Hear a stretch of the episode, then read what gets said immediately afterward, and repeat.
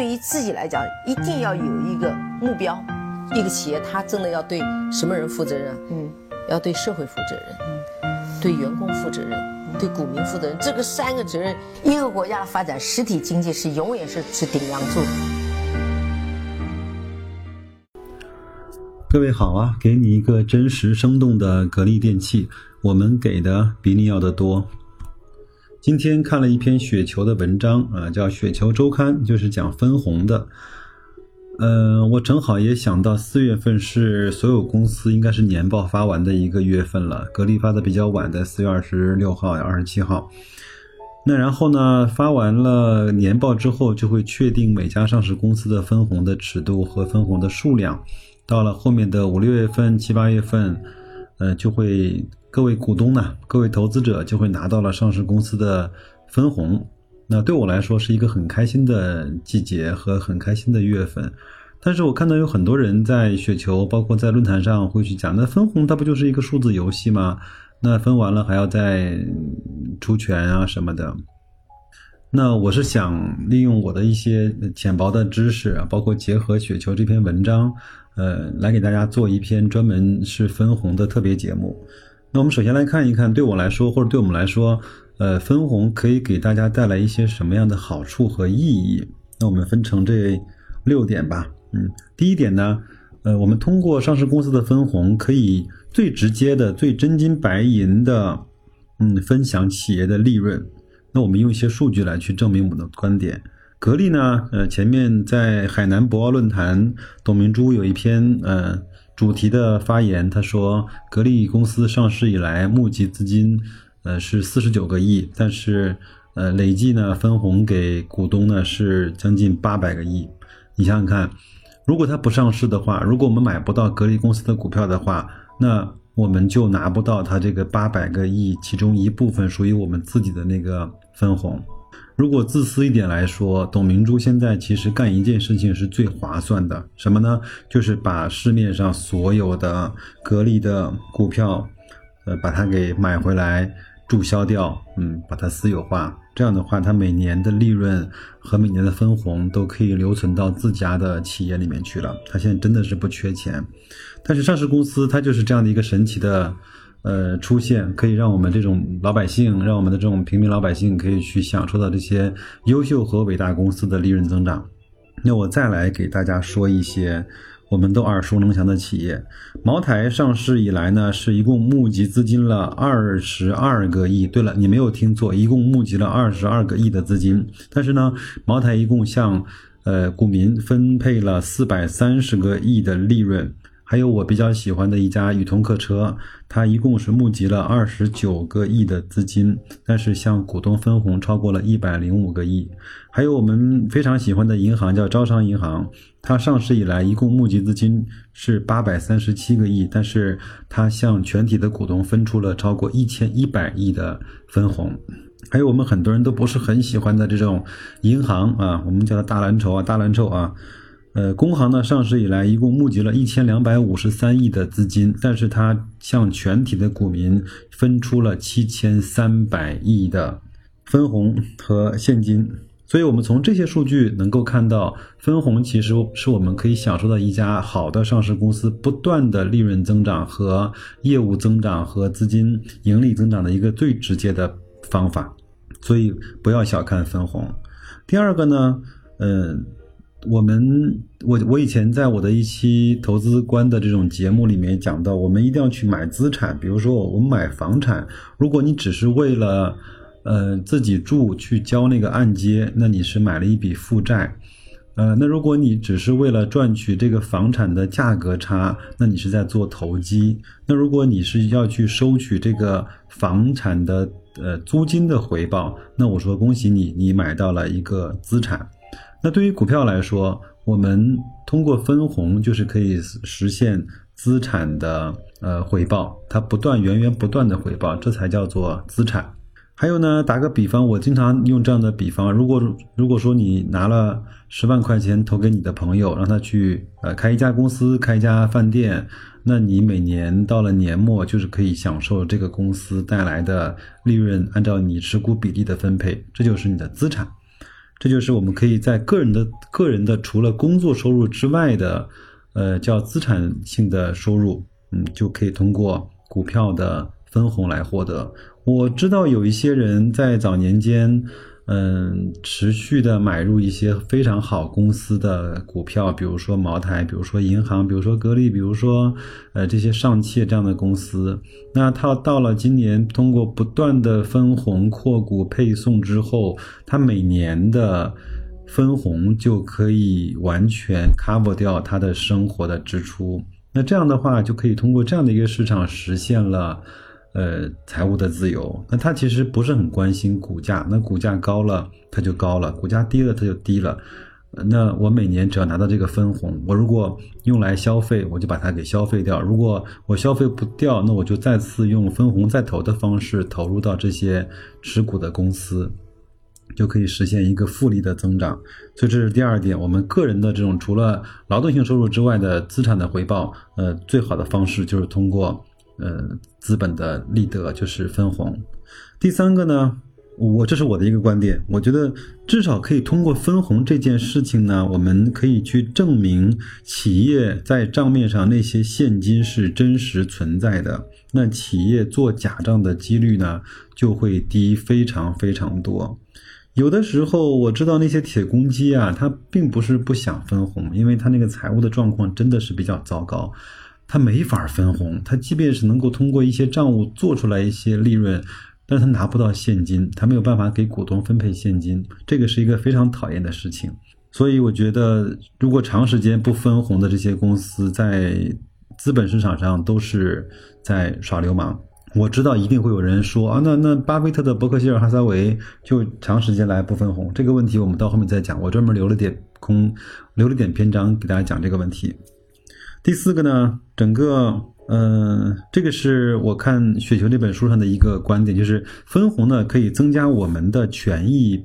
权益比是什么意思呢？比如说你有一万股，呃，格力的股票，比如说吧，嗯，每每一股呢分红是一块钱，那你就可以拿到了一万块钱的分红，一万块钱的分红呢，你可以再把它买成格力的。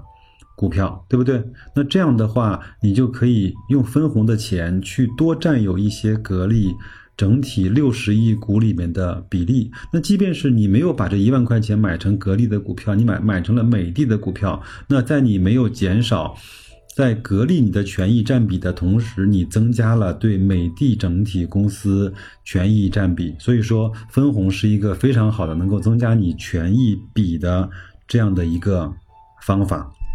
这个听明白了吗？书上有句话是说，分红在投呢，等于说是公司去回购和注销，呃，股票。这个回购注销股票，在国外，在美国比较常的常见和发生，在国内比较少。他举了一个例子，也相当于是一个笑话吧。如果一家公司呢，它经营的业绩非常好，它就不断的把它的，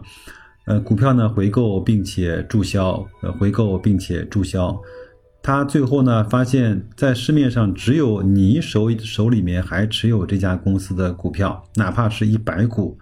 那个董事长就来跑来问你，他说，你能不能把你手上那个一百股卖给我，我回购并且注销掉？那这个时候呢？你突然发现，原来你就是那个市场上唯一持有这家公司所有股份的那个人，那这个时候你就是这家公司的所有者了。这个当然，这个这个只是开一个玩笑，我们只是说，呃，分红再投等于呃股票的公司的这种呃回购和注销，这个嗯对你来说是一个非常好的事情。第五个呢是有利于公司呢保持相对比较高的 ROE，就是比较高的净资产的回报率。因为如果它常年不分红，这些利润留存到了它的账面上，但是它又没有办法去形成一个更好的投资的时候，那等于它这个 ROE 是在降低的。那就是说，你把钱放给了上市公司，上市公司没有一个非常好的。呃，回报率帮你去把这些利润赚成新的利润，那其实是不划算的。我们也经常看到，在中国的一项上上市公司，有很多上市公司拿自己的现金啊去买一些所谓的银行的理财，每年去拿那个三个点、四个点，最多五个点的收益。我觉得这些公司真的是有点不像话。嗯，我们把一些钱交给这样的蠢蛋，应不应该把他们？嗯留在上市公司的账面上，应该把这些全部都用分红分红掉，呃，分红到我们自己的手里，我们再去投那些呃净资产回报率比较高的公司。啊，这是第五点，第六点，最后一点呢，就是呃，一个呃公司它分红呢，有利于保持它估值不会一直非常快速的上升，能够保持它估值能够在一个合理的水平能够维持。就是我们很多人会算嘛，那格力整个今年如果分了两块五之后，它的估值它的 PE 就会下来一些，到一个新的低点，那它会嗯再次的去增长，对不对？那我们讲了六点分红对我们和对一家上市公司和对整个市场来说好的部分。第一个是真实享受企业的利润，第二个呢是在你的劳动所得之外获得资产性的回报，第三个呢有利于公司嗯不做假账，这些现金嗯它至少是。真实存在的第四个呢是增加你的权益比，无论是在你分红再投的公司，还是你去买了新的股票。第五个呢是有利于保持上市公司比较高的 ROE。呃，第六个呢是有利于整个估估值的平稳跟下降。这个是我我们总结的呃六点分红的好处。好，我知道这个时候呢一定会有人去发出质疑的声音，他说，呃，主要是这几个吧。第二个呢，第一个是说，那分红不是要除权吗？比如说，举个例子，如果呃一股十块钱的股票，它每股分红一块钱，在它整个分红日当天的时候，它的你的账面上会显示成什么呢？一块钱的现金的分红在你的账面上。另外，在那一天，那个股票会变成了九元。那很多人说，哎，那。那一块钱加九块钱，那不还是十块钱吗？它并没有产生新的东西啊。好，那我们把它叫做除权。那另外呢，我们应该也都知道一个词叫填权，因为什么呢？因为整个企业是在发展的，它的生意是在增长的，它的利润是不断的在产生的。那它会从九块钱慢慢的再会涨到十块钱。那在这个这个过程中，我们就把它给叫做呃。呃，填权，不然的话，我们想想看，如果一个十块钱的股票，它每年分红一块钱的话，那是不是到了第十年的时候，这个公司的股价就归零了呢？我们有没有看到这样的情况？应该从来没有。所以说，只要是一家公司，它在不断的发展，它就不断的在经历除权、填权、填权、除权这样的过程。呃，另外呢，随着它的发展，它的股价还是能够保持一个相对比较好的上升的趋势。那如如果一家公司它发展的不好的时候呢，它就没有办法保持一块钱的分红了，可能只能够分出五毛钱，甚至只能分出一分钱，是这样的一个过程。明白吗？就是一个好的公司，它在除权了之后，一定会有一个填权的过程，有的快一些，有的慢一些。但是那个时候，它只要生意是在正常的运转，利润是在新的留存的周期之内，我们就可以说，呃，它的分红是我们拿到了它真金白银。第二个。那有人说，那我交就是分红的那个所得呢，还要交税？确实是，我们在现在国内呢，对分红的股息所所得税呢，基本上是这样来设置的。你如果持有这只股票超过一年的时间，那你的分红是可以不用交，呃，所得税的。那如果持有超过了一个月，但是不满一年，那你要交你分红所得的百分之十。那如果你持有不到一个月，就是在三十天以内，那你要交你分红所得的百分之二十。嗯，其实，在国外，在美，特别是在美国，这种非常的，这种非常的平常。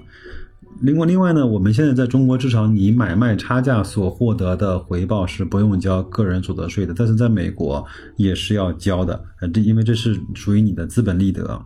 所以我们会在年底的时候会会看到一些人卖出一些亏损的股票来去，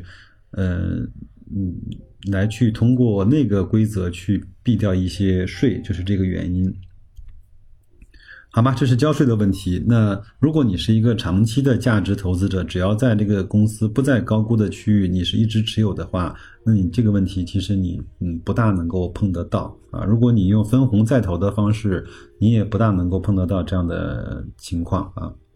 第三个呢，有人就说了，那巴菲特的伯克希尔哈撒韦是从来不分红的，这你又怎么解释呢？呃，对，嗯，因为巴菲特，嗯。只有他叫巴菲特，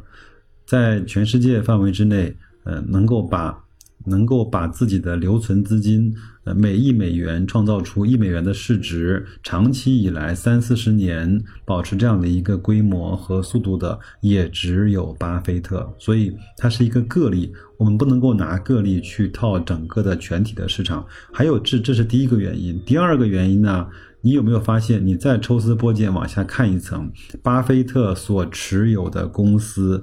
几乎都是那些高分红、稳增长、持续在保持生意规模嗯的公司。我随便给你举几个例子：第一，富国银行就类似于我们中国的招商银行，还有可口可乐，包括美国的运通、美国的 IBM、美国的沃尔玛和美国的宝洁，这些公司都是持续的那么多年在保持分红、分红增长、分红这样的。一个，呃，就是流程。那很多时候呢，巴菲特是把这个公司买下来，他享受了这个公司百分之百的分红。那他又把这个钱拿拿拿到他自己的伯克希尔哈撒韦去做投资，去做增长。所以说，我们从表面上看到他伯克希尔哈撒韦的股价是在上升，其实它内部包含的那些公司一直是在分红的。呃，还有一个最著名的案例，就是在一九七二年的时候，巴菲特用两千五百万美金买下了喜食糖果。那个那那一年呢，喜食糖果的当年的净利润只有两百零八万美元，所以说巴菲特是用了十倍还要多的市盈率买下了喜食糖果。但是下面一个数字我们都听好了，从一九七二年他买下糖果了之后，到二零零七年。呃，这家公司喜食糖果一共给巴菲特和芒格贡献了十三点五亿美金的利润。利润是什么？利润就是分红嘛。那如果他百分之百的持有这家公司，他就拿到了百分之百的分红，对不对？如果你持有这家百分之这家公司百分之一的股份，那它的分红百分之一就是你的。所以说，整个巴菲特他是非常注重分红跟现金流的回报的。嗯，不用不用去看他伯克希尔哈撒韦那个那个上面的股价的表现。嗯，这就是我对大家有可能会产生一些疑问的呃一些观点的一些解释和一些说明吧。那另外呢，呃，还有就是我们在这个资本市场上基本上有有两种方式可以获得回报，第一个就是分红，第二个就是价差。嗯。那我来比较了一下分红和价差它获得的不同，比如说分红它是可以持续的，但是价差它未必能够持续。就即便是一些大的白马股或者是黑马股，它经过了一个比较高的上升的呃势态之后，也会有一个相对比较呃大的下滑。呃，在牛熊转换的时候，那些大白马和蓝筹股未必比那些中小创要跌得更加的少一些。所以我认为分红是可以持续的，但是价差它，嗯，没有办法做到持续，这是第一个。第二个呢，分红是可以预期的，因为我们可以通过研究基本面、研究公司的市场、研究公司的发展、研究公司的销量，呃，去看年报，可以去获得一些分红的预期。但是价差我们很难通过这样的方式去获得。第三个呢，分红分来的是真金白银，那价差，呃，获得的是啊。纸面富贵，很多人，比如说在两百多块钱的时候，没有把那个全通教育卖掉，现在又成又又成了几块钱的时候，他就是获得了一个直面的富贵吧。这就是我对分红和价差，呃的一些看法。另外，我觉得如果有有一个好分红的公司，呃，如果你知道有一个词叫戴维斯双击的话，它就可以获得更好的价差的表现。嗯。那我在网上呢看到有一些人专门用股息这一个指标来去衡量什么时候可可以去买入格力，什么时候可以去买入美的，什么时候可以去买入长江电力，什么时候可以买入银行这些股票，我觉得也是一个不错的分析的方法。呃，这些公司呢，它的业务都是稳健的，它的整个的发展都相对是比较平稳的。那只要通过股息来去评判它的购买点，也是一个可以去用的一个方法。当然，你不能够用股息购买的方法来去评判一些中小创，因为那个就没法看了。嗯，我们可以回测一下，如果有谁有兴趣的话，可以回测一下。如果我们在百分之六股息以上的时候去买入格力，呃嗯，在在这个呃数值小于百分之四或者小于百分之三的时候把它去卖出，那我们也可以获得一个非常好的回报。嗯，好吧，这就是这一期节目我给大家做的一个特别的分享，就是呃，当你收到了你今年的股息的时候，你要晓得这些。这些钱它不是一个算术题，而它是一个，呃，我们去享受企业真实回报的一个非常愉快、非常幸福的一个方式。所以珍惜好你手中那些非常优质的、能够愿意把钱分给你的上市公司的股权吧。嗯，那就这样，再见。